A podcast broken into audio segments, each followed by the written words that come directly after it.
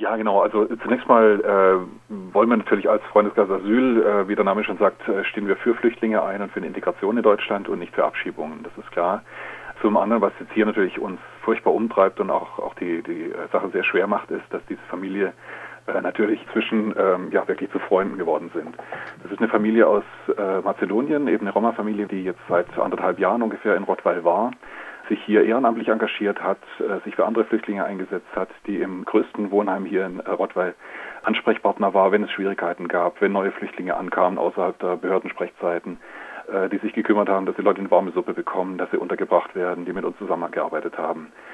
Bayrusch selber, also der Familienvater, der entsprechend betagt ist, der Mann mit dem Hirntumor, ja, hätte jetzt praktisch demnächst eine Operation, stand jetzt an, bei der der Tumor zumindest, ja, es ist nicht klar, ob er entfernt hätte werden können, aber er hätte zumindest reduziert werden können.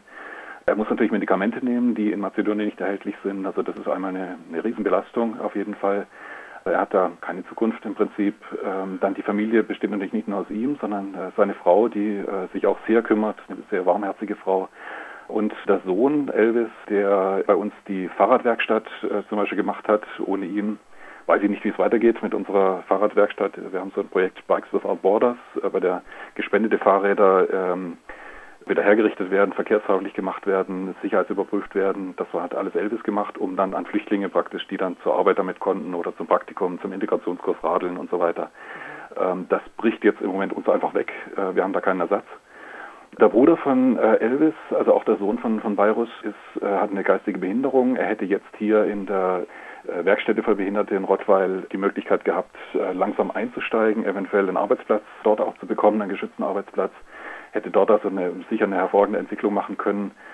Ja, dann gibt es noch die 15-jährige Tochter, Balkasa, die ähm, Tochter von Elvis, die jetzt gerade im Sommer ihren Hauptschulabschluss hier in Rottweil gemacht hätte. Und äh, dann waren jetzt auch schon natürlich Berufs- äh, und Ausbildungsplanungen mit Agentur für Arbeit und so weiter angedacht, auch zusammen mit der Schule. Sie hat jetzt in Mazedonien natürlich überhaupt keine Perspektive mehr.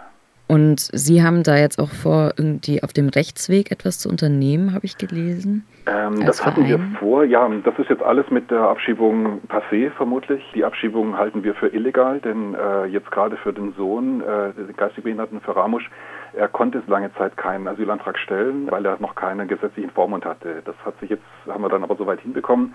Der Asylantrag lief, er wurde abgelehnt. Äh, wir haben dagegen Klage erhoben. Die Klage ist noch anhängig. Und äh, solange die Klage anhängig ist, darf eigentlich nicht abgeschoben werden.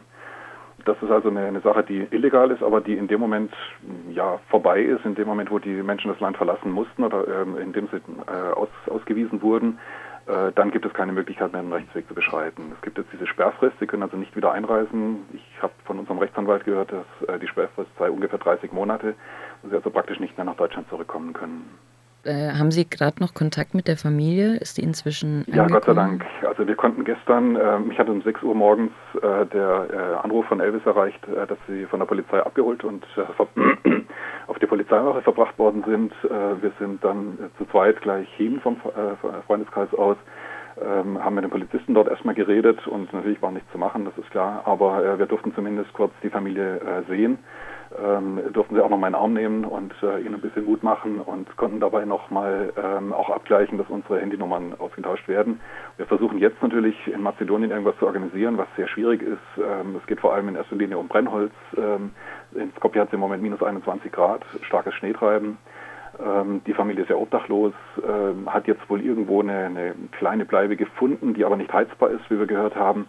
Da ist zumindest ein Ofen da, es muss ins Holz besorgt werden, die müssen mit Lebensmitteln irgendwie versorgt werden. Wir wissen noch nicht genau, wie wir das machen, aber da sind wir im Moment natürlich dran. Natürlich. Wie sieht das aus? Gab es in letzter Zeit vermehrt solche Abschiebungen, die, auf die der Freundeskreis aufmerksam wurde? Äh, rechnet ihr mit mehreren solcher Abschiebungen? Also wir rechnen mit noch weiteren Abschiebungen. Jetzt hier aus der Stadt Rottweil selber ist es für mich, ich bin jetzt seit einem guten Jahr dabei, die erste Abschiebung, die ich so direkt mitbekomme.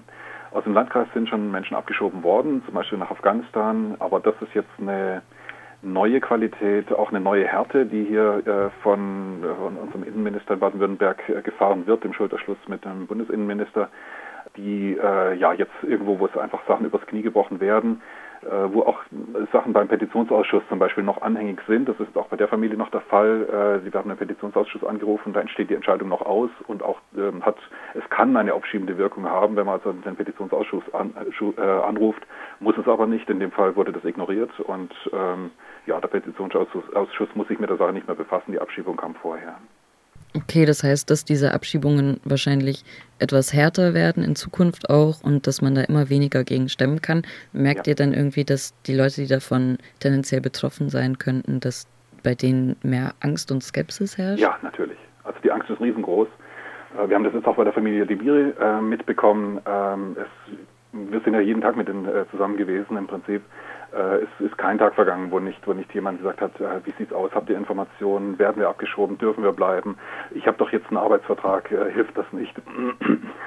Ja. Also es ist, äh, es ist kein Tag vergangen, wo wir nicht äh, äh, darüber gesprochen haben und was tun wir wenn und gibt es Möglichkeiten noch irgendwas zu machen? Und wir haben immer den Leuten natürlich auch Hoffnung gemacht, haben, haben gesagt, irgendwo, äh, wir versuchen noch, wir probieren noch ein Gutachten psychologisches beizubringen, wir versuchen noch äh, irgendwo, äh, irgendwo ein Herz zu erreichen für den äh, Vater, der ähm, nicht überleben kann ohne seine, seine Hirnoperation, dass da nichts passiert. Und äh, haben auch immer beschwichtigt und gesagt, naja, bis jetzt sind noch keine Familien, äh, die äh, in dieser Konstellation sind, abgeschoben worden. Es waren hau hauptsächlich junge Männer, die bis jetzt abgeschoben worden sind. Also macht euch nicht allzu viel Gedanken. Außerdem, Herr Elvis, du hast jetzt einen festen Arbeitsvertrag, da kann dir eigentlich auch nichts passieren und so weiter. Und wir haben es selber nicht glauben wollen, vielleicht auch, dass es dann tatsächlich so